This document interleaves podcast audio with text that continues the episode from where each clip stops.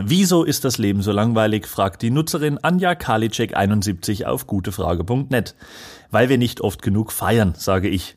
Was wäre das Leben denn ohne die vielen Traditionen, Feste und Bräuche, die sich im Laufe der Zeit weltweit so entwickelt haben? Und da die Menschen sehr kreativ sein können, wenn es darum geht, Anlässe zu kreieren, um sich mit Bacardi Cola und Unterberg den Richtbaum vom Fürst zu schießen, gibt es überall auch eine ganze Reihe an merkwürdigen Events und Angewohnheiten. In diesem Sinne, herzlich willkommen zur Weltmeisterschaft des Schwachsinns mit Jonas Kreiner und Quichotte. Ich bin heute, ich habe hier so Gesten am Start, die offensichtlich von meinem äh, lieben Pendant hier vollkommen missinterpretiert werden. Ich bin, ich bin einfach voll on fire und mache hier so Hip-Hop-Gesten, während ich hier anmoderiere. Kannst du vielleicht mal das würdigen, dass ich mit so viel Elan dabei bin? So, was ich damit sagen wollte. Hier, als ob ich hier bei einer Familienfeier neben Bart Simpson sitze. Das ja, und zwar als Humor. So, also, äh, wobei, bei dir ist es eher in die Höhe gegangen und bei ihm eher in die Breite. So, jetzt aber hier ist Schluss mit. Ich wollte euch begrüßen, meine sehr verehrten Damen und Herren. Ähm, natürlich zu einer weiteren Folge unseres Podcasts. Diesmal geht es um Feste und Bräuche. Natürlich nur welche, die ähm, besonders bekloppt sind. Und äh, bevor wir anfangen, noch kurz eine Rückschau auf die letzte Folge. Wir haben über Verschwörungstheorien gesprochen, äh, über sehr absurde. Und äh, selten haben wir so viel ähm, ja, Nachrichten bekommen und äh, selten war auch vor allem äh, die Entscheidung so schwierig offenbar. Also die waren auch alle wild, diese Theorien, die wir vorgestellt haben. Und am Ende hat sich dann doch äh, mit ähm, wenigen Stimmen Vorsprung herauskristallisiert, wer der Weltmeister, äh, der Weltmeister des Schwachsinns, äh, der Westmeister, der, West, der, der Westmeister des Schwachsinns. Nee, es hat sich herauskristallisiert, wer der Weltmeister des Schwachsinns wird, nämlich die äh, Hohlerden. Verschwörungstheorie, die du ins Feld geführt hast, mein Lieber. Genau. Dementsprechend steht es 3-2 für dich in der Gesamtwertung. Mit Recht. Ja, natürlich. Mit Recht, Vollkommen. Verdient. Ja, selbstverständlich. Ja. Und äh, wir gucken mal, ob das äh, nach dieser Folge äh, noch ausgebaut werden kann, dieser F Vorsprung. Ja, seien wir und äh, seid ihr auch äh, gespannt auf die heutige Folge. Ich habe das Gefühl, dass die, der Einstieg heute schon unglaublich dynamisch ist. Ja, das ist einfach schon das, auch so menschlich, ne? dass wir uns da selber, dass du mich da so belachst für meine tollen Sachen und ich dann aber Deswegen, lieber Bart, würde ich sagen, möchtest du denn direkt anfangen? Ich glaube, das mache ich. Wunderbar. ich habe tatsächlich einen, äh, ich habe einen sehr schönen Brauch, äh, den ich hier am Anfang ins Feld führen will. Und zwar handelt es sich um das Cheese Rolling. Und ähm, hinter diesem Titel verbirgt sich eigentlich auch schon die ganze Story. Äh, wobei der Hintergrund ist schon, es ist schon irgendwie witzig. Also im englischen äh, Gloucestershire äh, wird jedes Jahr ein Käse einen Berg runtergerollt und die TeilnehmerInnen rennen bzw. stürzen hinterher. So, äh, das ist, äh, wenn man sich das Bild nicht vorstellt, auch, also finde ich, regt schon zum Schmunzeln an. ähm, und jetzt wird sich natürlich der eine oder andere oder die oder ein oder andere werden sich fragen, äh, hä? Ein Käse? Den holen die doch in drei Sekunden ein. Aber weit gefehlt. Der Käse wird von einem Zeremonienmeister geworfen und erreicht in der Folge Spitzengeschwindigkeiten von bis zu 110 Stundenkilometer. Das ist einfach mal so ein richtiger Speed-Leib. Das sagt natürlich nicht nur einiges, das ist, also, es sagt nicht nur einiges über die Rollskills des, so wird er genannt, Double Gloucestershire aus, sondern natürlich auch ein bisschen was über die Steigung am Coopers Hill, dem betreffenden Berg also. Deshalb gibt's nämlich auch regelmäßig üble Verletzungen. Wahrscheinlich aber auch, weil nicht alle Teilnehmenden zwangsläufig nüchtern sind. Das kann ich mir zumindest vorstellen. Und Sieger oder Siegerin ist natürlich die schnellste teilnehmende Person, denn einholen kann man diesen Käse, wie man sich vorstellen kann, eh nicht. Und der Preis ist natürlich der Käse, selbstverständlich. Ähm, die Tradition ist so, ja, ungefähr 200 Jahre alt, also zumindest was die Praxis betrifft. Also das Ganze wird wirklich seit 200 Jahren durchgeführt. Ähm, aber äh, die Einheimischen behaupten tatsächlich, dass die Tradition bis in die Römerzeit zurückgehen soll.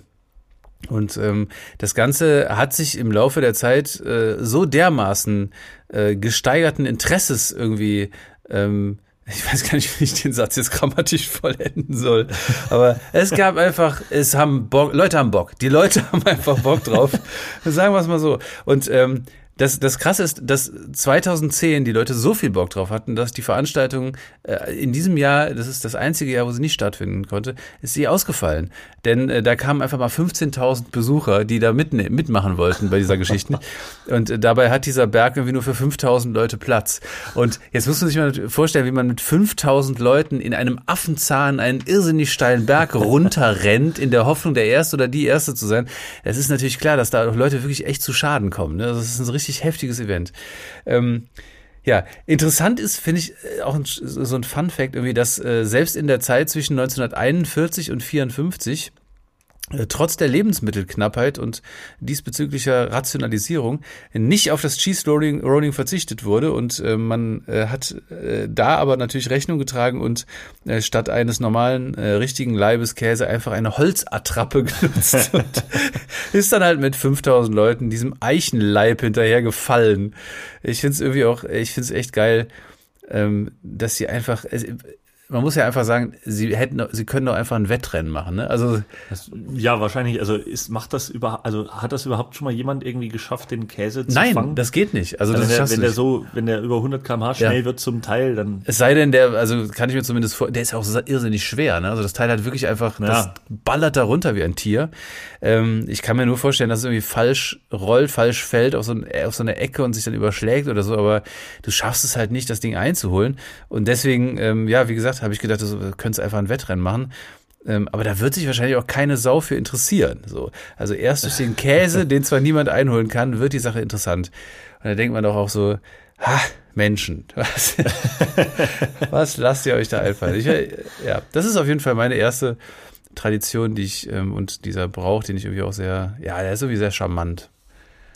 Ja, sehr interessant, aber wie du sagst, der Käse ist im Prinzip für den Wettbewerb nicht wirklich also komplett überflüssig. Ist ja. so ein bisschen wie diese, wie diese Wurst, die man, die man an diesem, an dieser Stange vor, vor den, kennst du das, also Comics, wo so, wo so einer den, die, die, die Kutsche ziehen soll und äh, der, der hinten drauf sitzt, hält so eine Stange, wo vorne die Wurst runterhängt, die er natürlich nicht kriegen kann, weil die Stange viel zu lang ist. Ja, ist aber rennt dieser Wurst ja, im genau. Prinzip das Gleiche. Es ist eigentlich die Möhre und der Esel, ne?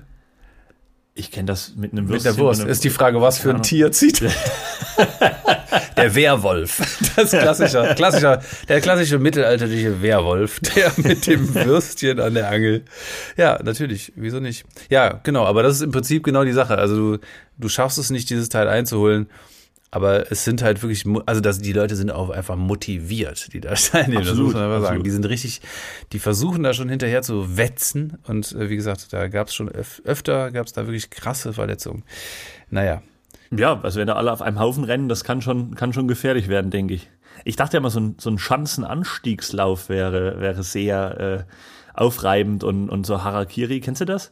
Nee. Da gibt's äh, gibt's immer in so verschiedenen Orten, wo es natürlich Sprungschanzen gibt.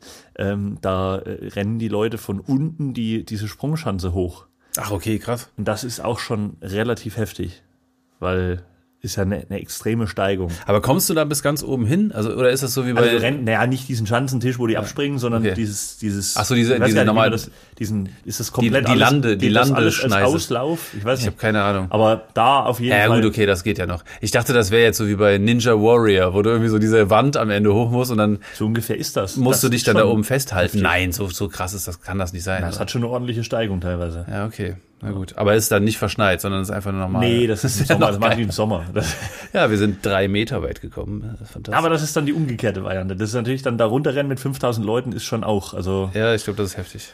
Würde naja, ich nicht machen. Ja, äh, ja, willst du denn mal dein Ich mache weiter, jawohl. Ähm, von der, ja, von der irischen Insel, nee, äh, wie war's? Cl Gloucestershire. Gloucestershire. Gloucestershire. Irland, ne? Nee. Nee, das ist Schottland. Englisch. Englisch. Englisch. England, ja. Englisch, okay. Dann von der, ja, von den, von der britischen Insel ähm, auf eine Insel von Griechenland, auf die griechische Insel Chios. Ja, ist, äh, eine Insel in der Nähe der Türkei. Und ähm, es handelt sich hier kon konkret um den Brauch, den äh, Raketenkrieg von Chios. Sehr interessante Geschichte. Bei diesem Brauch geht es darum, dass die Bewohner der Insel zu Ostern ähm, zwei Kirchen beschießen. Also stehen sich, da stehen sich zwei Kirchgemeinden quasi gegenüber, die sich gegenseitig beschießen. Ähm, geht zurück auf eine Begebenheit, als es eine osmanische Besatzung gab auf dieser Insel. Ähm, und die haben den Einwohnern im 19. Jahrhundert verboten, das Osterfest zu feiern. Und da haben die sich gedacht, ja, wir täuschen jetzt einen Krieg vor und haben sich diese Kirchgemeinden gegenseitig mit Raketen beschossen. Und das hat die Osmanen so sehr erschreckt, äh, laut dieser Legende, dass sie sich zurückgezogen haben sollen. Ähm, Finde ich sehr interessant, weil wenn du jetzt so eine Insel, auf so einer Insel als Besatzer bist, dann hast du doch schon einiges an Schrecken des Krieges gesehen. Ob du da jetzt von so ein bisschen Feuerwerk plötzlich äh, dich zurückziehst, weiß ich auch nicht. Aber das ist die äh, Legende. Und äh, der Brauch wurde seither dann auf der Insel Chios gelebt, bis ähm, auf die Zeit der deutschen Besatzung. Ja, da geriet der Brauch äh, im Zweiten Weltkrieg ein bisschen in Vergessenheit. Klar, ja, fortan galten die deutschen Vorschriften zum Brand- und Arbeitsschutz. das natürlich nicht mehr möglich. Nein, äh, tatsächlich gab es im Krieg dann einfach gar keine Raketen, die die dort verschießen konnten.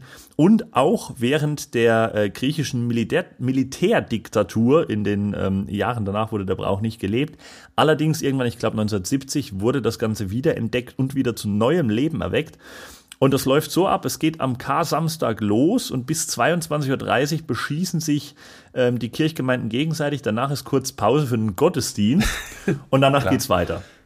Und am nächsten Tag besuchen dann die äh, Raketenwerfer die jeweils andere Kirche, um die Schäden zu zählen, wobei keiner der beiden seine Niederlage eingesteht und man dann halt wieder Frieden schließt. Also es läuft so ähnlich wie mit Union und SPD in den letzten zehn Jahren. Ja, also ja, wir wollen der ganzen Sache hier ja auch immer so ein bisschen so eine satirische, so ein, so ein satirisches Gewicht geben. Deswegen sind wir gesetzlich dazu verpflichtet, pro Folge mindestens eine Partei zu beleidigen. Das ist hiermit geschehen. Aber hat ja trotzdem auch was von, von der Bundespolitik. Immer wieder ist dann so Schlammschlacht und nach der Wahl ist trotzdem wieder Friede, Freude, Eierkuchen. Oder Gottesdienst, genau. Ähm, ja, also es gibt beim Raketenkrieg von, von äh, Chios, wie gesagt, nie einen Verlierer. Und ich muss sagen, an dieser Stelle ist auch meine Begeisterung für diesen Brauch eigentlich verloren, weil ich mag das nicht. Es ist wirklich wie wenn du bei einem Spieleabend Charade spielst und irgendeiner schlägt dann vor, ah, komm, wir machen alle nur ein Team und gucken nur, ob was erraten. Das ist irgendwie langweilig. So, und dann danach spielst du Monopoly in der Karl-Marx-Edition, wo einfach gewürfelt wird, wer wohin laufen darf, weil eh jedem alles gehört und jede Straße ist die Badstraße. Weißt du, so. Das, äh, ich brauche da mal so einen Anreiz. Ich will, dass es da, dass man da, dass es was zu gewinnen gibt. Deswegen finde ich das ein bisschen, bisschen äh, sinnlos, dass die quasi von vornherein festlegen, ja, gibt keinen Gewinner, wir schießen uns einfach da die, die Kirchenfenster durch, aber äh, ist dann am Ende doch egal. Da lobe ich mir dann schon die Gemüseschlacht von der Oberbaumbrücke, weiß nicht, ob die dir was sagt. Nee. Gibt's in Berlin, ist ja die Oberbaumbrücke zwischen Friedrichshain und Kreuzberg und die wurden irgendwann zusammengeschlossen zu einem Bezirk. Und ähm, seitdem haben die einmal im Jahr so eine Schlacht auf dieser Brücke ausgetragen, sich mit Gemüse beworfen und mit Wasser und sonst was, um eben äh, darum zu kämpfen, wer jetzt das Sagen hat, so inoffiziell in diesem, in diesem Bezirk. Das, und dann geht's. Das erinnert mich an die Wildtierbrücke, die wir in der Folge. ja, aber da geht's dann tatsächlich um irgendwas, weißt du? Da, ja. da ist wenigstens ein Anreiz. Competition, ja, verstehe ich. Kann ja, ich das, gut nachvollziehen. Das finde ich dann schon, finde ich dann schon wichtig bei sowas. Aber trotz allem natürlich finde ich ein sehr interessanter Brauch der Raketenkrieg Krieg von Chios ähm, der in Deutschland wahrscheinlich gegen 4259 geltende Gesetze, Verordnungen, Satzungen, Richtlinien und die Normen verstoßen würde. Aber deshalb ist es ja auch der Raketenkrieg von Chios und nicht der Raketenkrieg von Biberach oder so. Aber werden da Leute regelmäßig verletzt? Ist es so ein ich glaube nicht, habe ich nichts davon gelesen. Also okay. Also die schießen ja, die, die machen auch davor so das Ziel genau aus, ja. ähm, wo genau die hinschießen, dass die dort äh, ihre Ziele lokalisieren und dann halt wirklich den Kirchturm treffen. Das ist schon, das ist schon weird. Aber geil, auf jeden Fall. Ja. Feier ich. So, ähm, ich komme zu meinem zweiten äh, Punkt und zwar, ähm, das ist eigentlich mein Favorite, das japanische Kanamara Matsuri. Ähm, Schön, dass du, dass du jetzt beim zweiten Punkt schon hast, das ist mein Favorite. Ja, und damit so den, den, die dritte Geschichte schon so ein ja, bisschen. Ja, ich degradiere einfach alles weitere. Kann ich, es geht nicht anders. Es ist tatsächlich mein Favorite.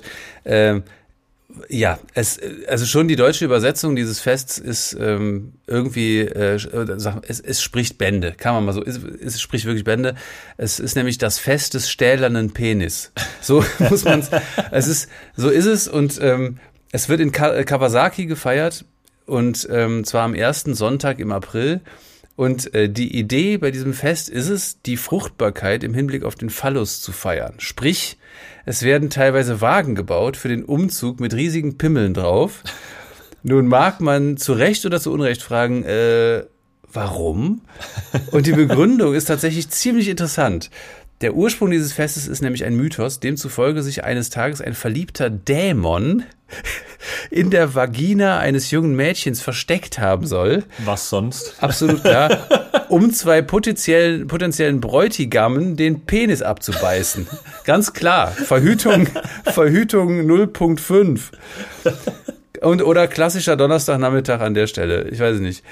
Das Mädchen war aber wohl ziemlich findig und hat wohl nicht eingesehen, dass alle zukünftigen potenziellen Ehemänner derart, naja, wie soll ich sagen, rustikal angegangen werden sollten und bat einen ortsansässigen Schmied darum, ihr einen eisernen Phallus anzufertigen, der die Zähne des Dämons brechen sollte. Auch finde ich an der Stelle auch eine sehr, sehr gute Art und Weise, dieser ganzen Problematik zu äh, begegnen. Aber anscheinend war die ganze Geschichte äh, tatsächlich von Erfolg gekrönt, denn immerhin wird seitdem das Kanamara Matsuri gefeiert und es gibt übrigens bei dieser Touristenattraktion, das finde ich wiederum irgendwie auch ja, es ist schon so, es ist schon sehr weird. Es gibt äh, mittlerweile auch Merchandise und es handelt sich vor allem um Spielzeug aus Plastik und wie das aussieht, kann man sich ja vorstellen.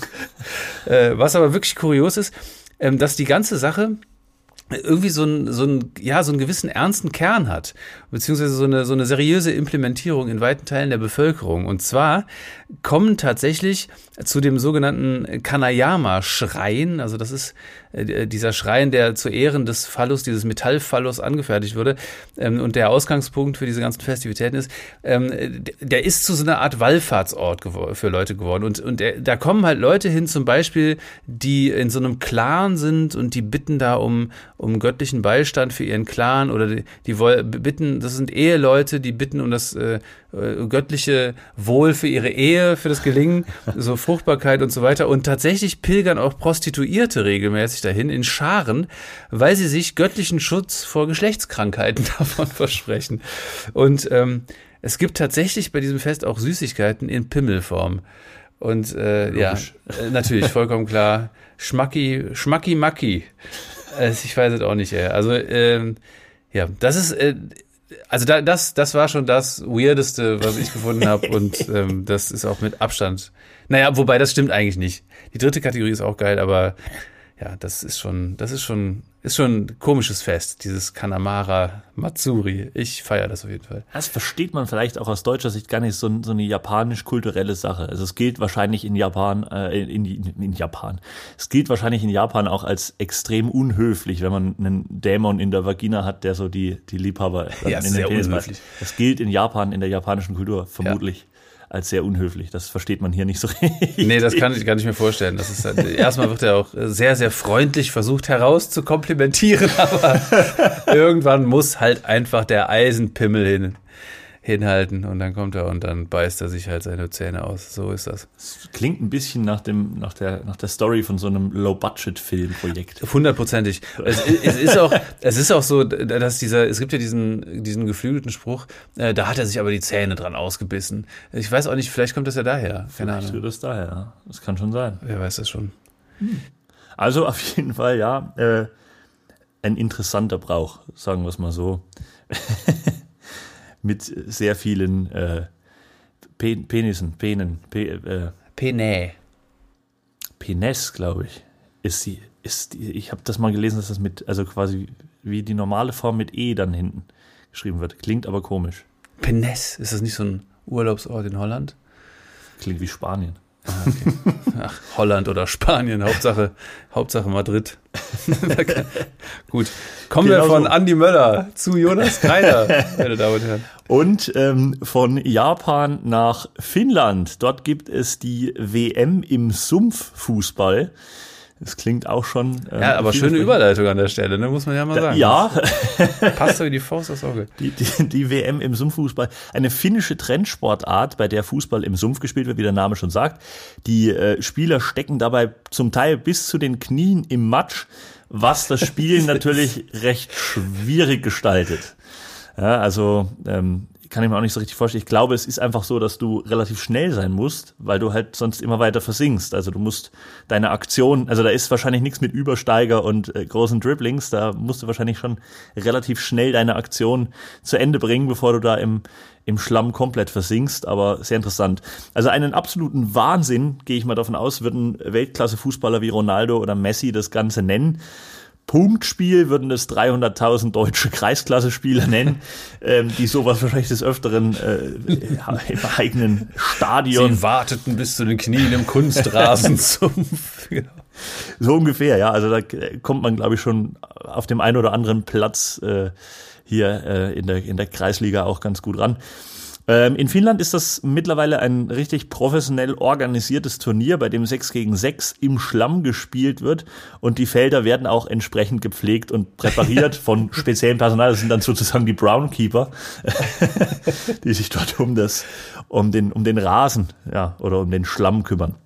Ähm, entstanden ist das Ganze aus einer äh, ehemaligen Übung für Skifahrer und Soldaten, bei der es eigentlich darum ging, die Kondition zu testen, weil ich kann mir auch vorstellen, dass das äh, sehr, sehr anstrengend sein kann, wenn du dich da ständig irgendwie versuchen musst, aus dem Schlamm da äh, frei zu kämpfen.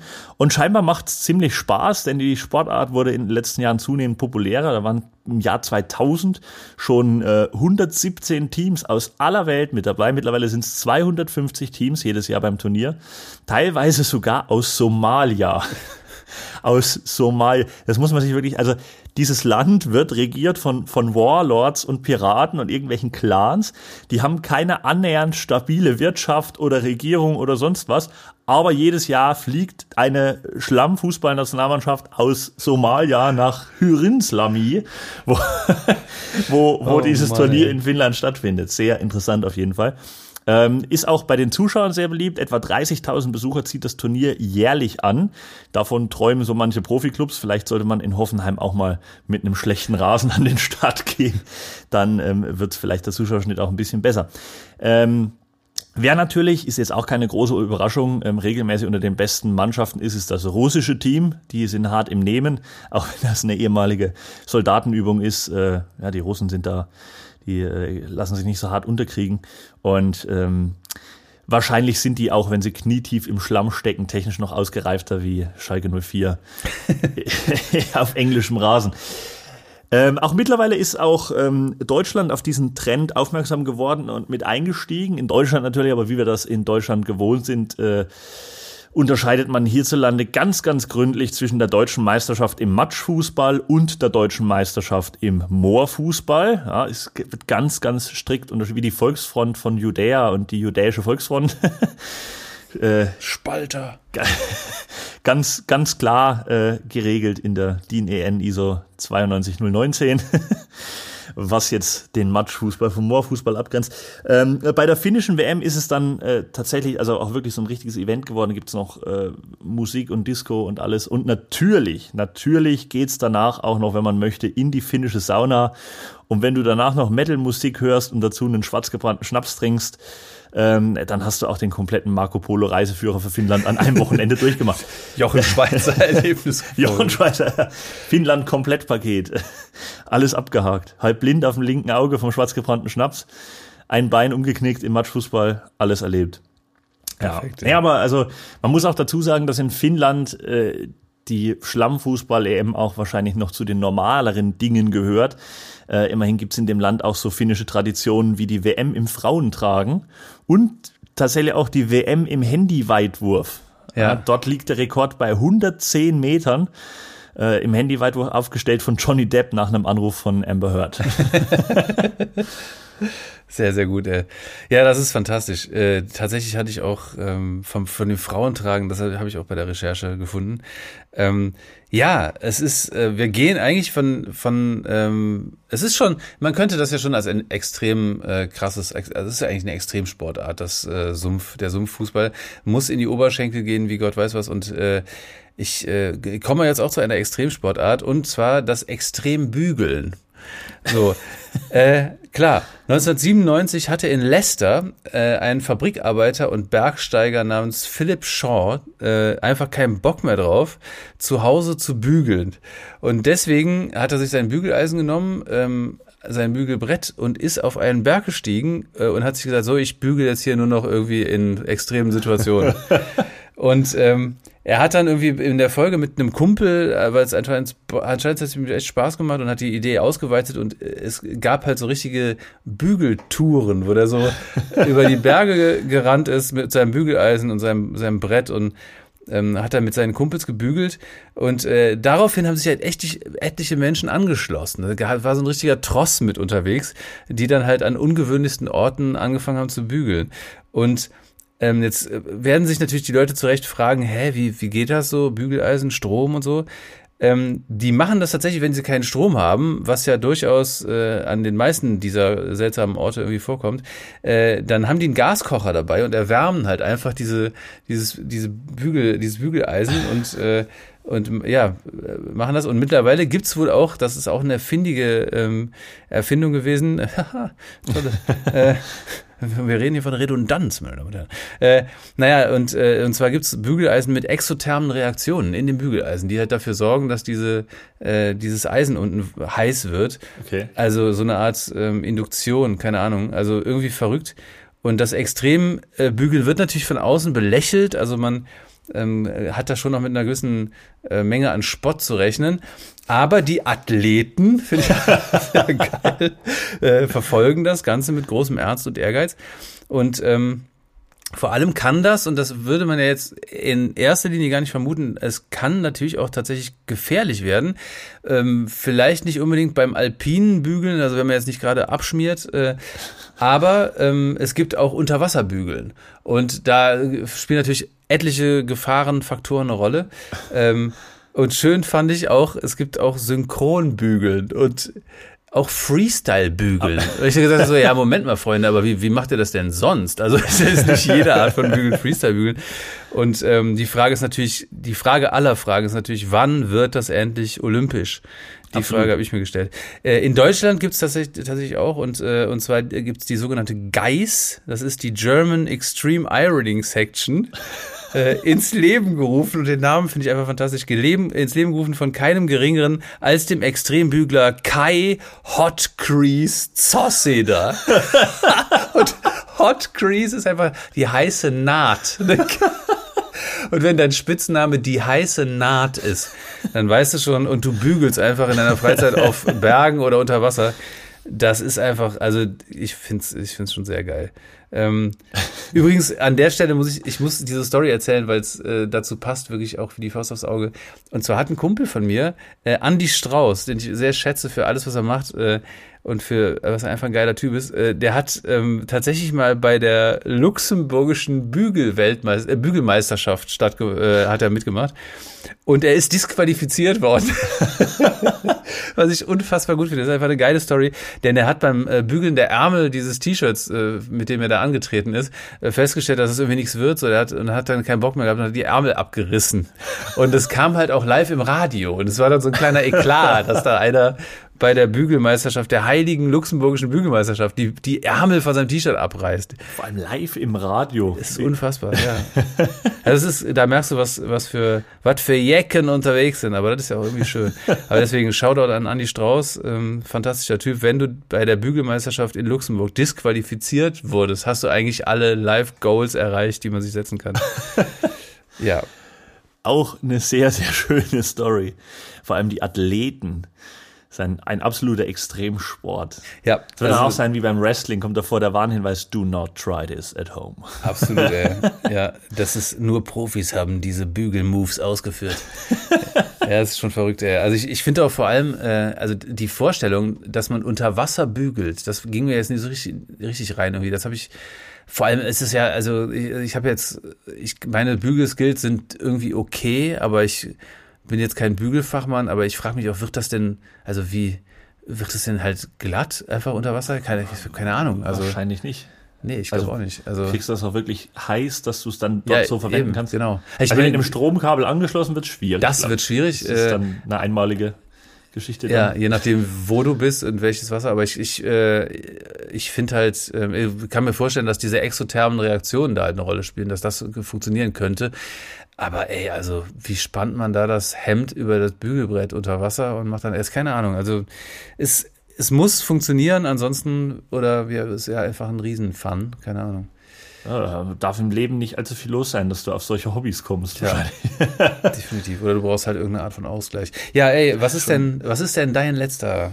Äh, Schon heftig. Mein, äh, meine letzte Punkt. Geschichte birgt wieder Gefahren äh, in Sachen Aussprache von Fremdworten, die ich ja wo ich ja oft so meine Probleme habe. Ach, du beherrschst sie meisterlich. Es geht ums Schweinefest von Trisurbes.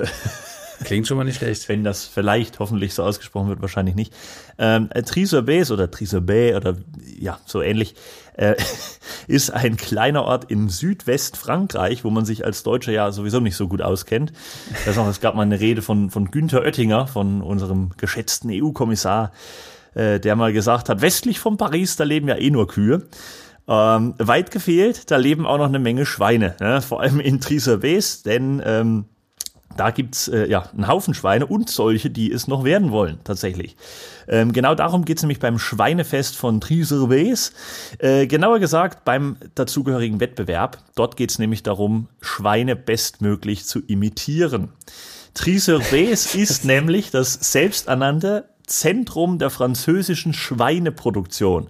Und allein dieser Ausdruck Zentrum der Schweineproduktion klingt jetzt nicht unbedingt so, als würde man das Schwein dort als eine Art Heiligtum sehen oder behandeln.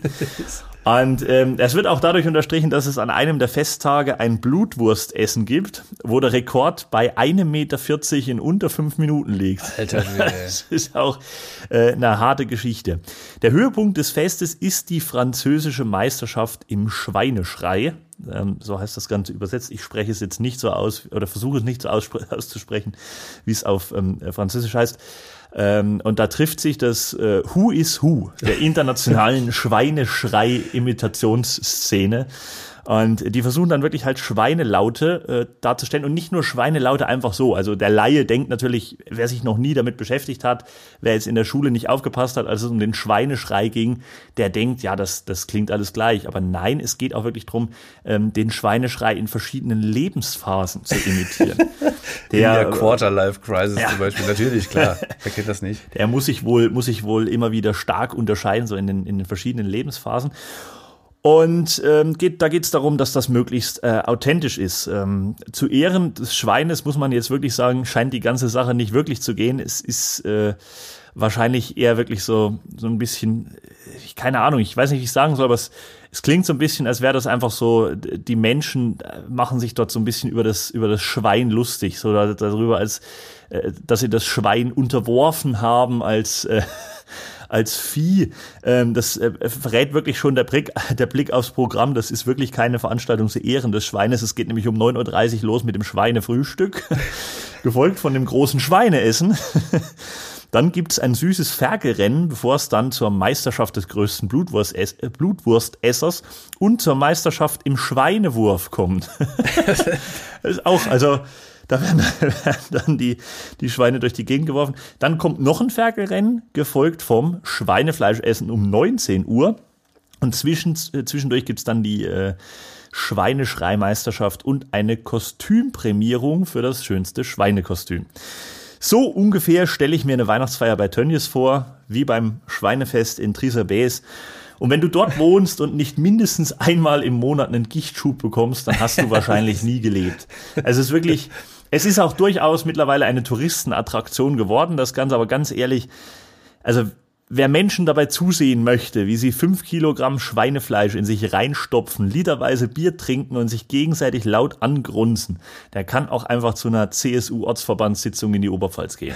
Also wirklich, ähm, was mich halt fasziniert an der ganzen Sache, man hat halt öfter so Sachen, wo so Ortschaften sagen, ja, wir, wir verdanken jetzt äh, diesem Produkt oder wir verdanken jetzt diesem Tier unseren, unseren Reichtum oder unser Ansehen und, ja, oder das halbe Dorf arbeitet so in dieser, in diesem Bereich und dann, dann wollen wir zu Ehren dieses Tieres oder zu Ehren dieses Produktes ein großes Fest feiern. Aber das finde ich, ist ja schon fast so ein bisschen, so ein bisschen, äh, ja, Schadenfroh, also dass da Schweine ja, so durch die Gegend geworfen werden ja, und so, ja, das ist ziemlich, ziemlich das ist respektlos. Ähm, ey. Ja, absolut. Die soll man dankbar sein dafür, dass die, dass die Schweinezucht diesem Ort so, so. Na, zu diesem zu dieser, Ruhm, zu dieser Größe verholfen hat. Ja, absolut, sehe ich genauso. ist echt ein, ein wenig Demut. Absolut. Angebracht. Schweine sind das. ja, verrückt. Aber dieses süße Ferkelrennen und so fünf Minuten später, alles klar, super Blutwurst. Ja, ja, ja. Ist irgendwie schwierig. Aber wenn die die Schweine schmeißen, also ist das dann wirklich so ein, wer, wer am weitesten schmeißt, das Schwein hat dann gewonnen, oder was ist die Idee? Geht davon aus, ja. Unfassbar. Also der Rekord liegt dann bei 110 Metern, Johnny Depp. Aber krass, ja, das ist ja, das ist ja wirklich, das ist ja Tierquälerei auch. Das geht natürlich nicht. Hört damit auf, Leute. Wir haben ja auch noch so einen, so einen Tierschutzauftrag. Ja, an alle in, an alle, an alle Schweinewirte äh, in Trisobes. Es gibt auch, zum Beispiel fand ich auch geil, beim, beim Frühstück gibt es ein äh, Treffen und ein Gespräch mit den Erzeugern. Ah. Sitzt dann da die, die, die, die Muttersau dort oder ist das, oder, oder sitzt da irgendwie so der, der Schweinewirt? Ist auch nochmal eine interessante Frage. Ja, werden dann äh, Zeitzeugen befragt, so aus der Familie der Schweine, die da äh, nachgemacht werden. Oh Mann, ey, verrückt. Ja, Leute, das war wieder mal die Weltmeisterschaft des Schwachsinns. Und äh, natürlich habt ihr, wie ähm, jedes Mal und wie auch schon erwähnt, die Möglichkeit zu entscheiden, welches Beispiel hier heute sozusagen der Favorite ist, ähm, unter den sechs äh, vorgestellten äh, irren Bräuchen beziehungsweise äh, Festen, die wir euch vorgestellt haben. Äh, postet das gerne bei uns in den sozialen Medien, irgendwo in die Kommentare oder in die Stories. Äh, sagt uns Bescheid, was ihr favorisiert. Wir zählen das zusammen und sagen natürlich in der nächsten Folge, wer gewonnen hat. So ist das unter vollster Kontrolle vom Notar Dr. Fleischhauer, der das strengstens überwacht, dass uns da äh, nichts durch die Lappen geht. Ja, vielen Dank, war wieder sehr schön, wie ich fand. Gleichfalls. Und bis zum nächsten Mal. Macht's gut. Ciao. Ciao.